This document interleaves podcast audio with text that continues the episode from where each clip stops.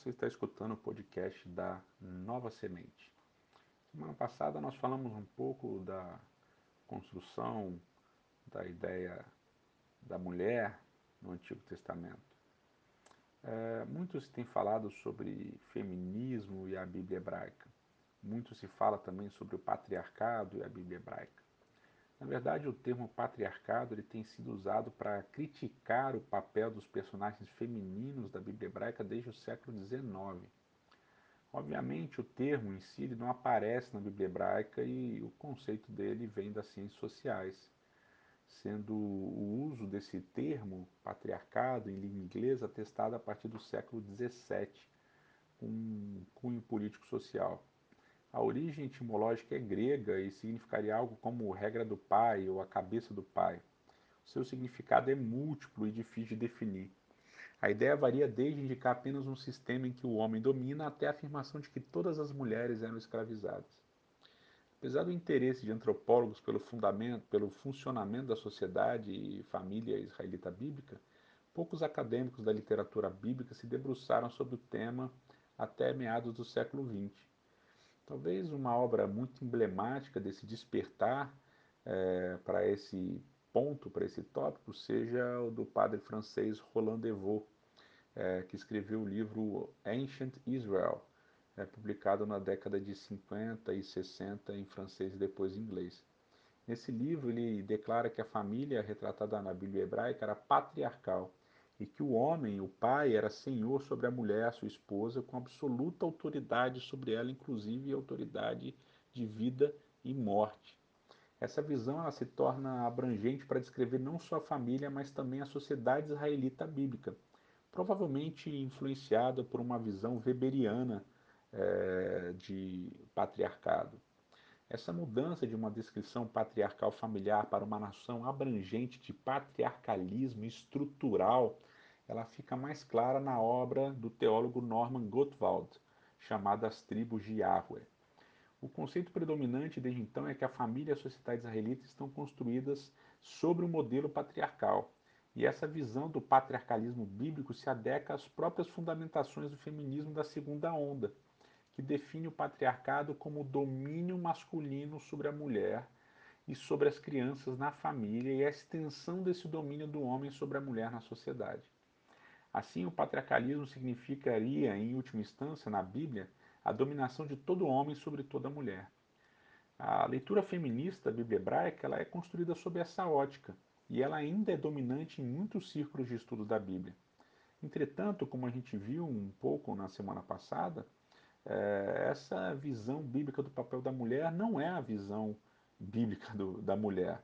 Ela é muito influenciada, então, por essas ciências sociais. O estudo da família e da sociedade bíblica da época israelita é, depende, na maioria, da, de poucos textos bíblicos que vão tratar desses assuntos e de alguns achados arqueológicos. É, esses achados eles demonstram que a mulher ela era responsável é, pelo que a gente convencionou chamar de atividade de manutenção. Ela cuidava de coisas básicas do dia a dia ligadas à economia, política, religião e além de todas as coisas internas da casa.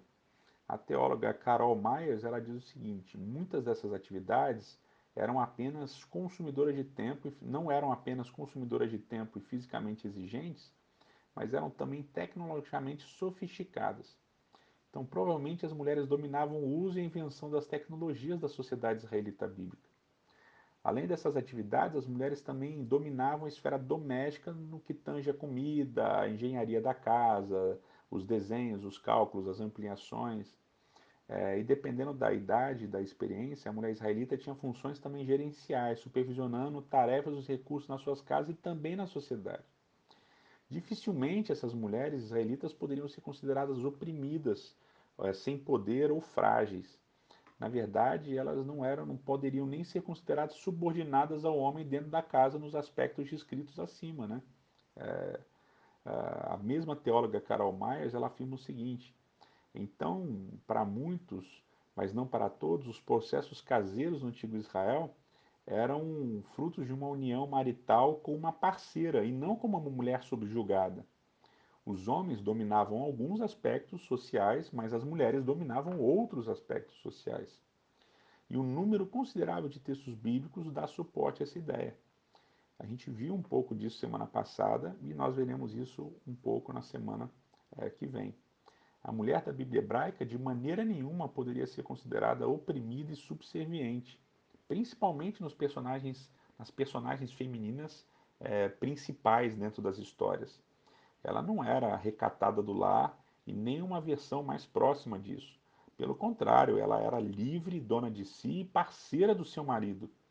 É, ambos, marido e esposa, marido e mulher, podiam até desempenhar funções diferenciadas na sociedade, mas ela tinha uma gama variada de atividades que a tornavam, no contexto do Antigo Oriente Médio, uma figura muito peculiar e especial. Portanto, a leitura é, feminista da Bíblia de que há patriarcalismo é, não condiz com a realidade bíblica, mas, ao mesmo tempo, a visão machista de que a mulher era subserviente também não condiz com o texto bíblico.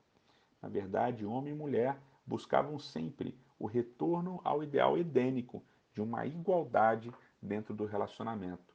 O homem dominando certas funções e a mulher dominando certas funções. O homem, um ser livre e dono de si, e a mulher, um ser livre e dona de si também. Um bom sábado e que Deus continue lhe abençoando.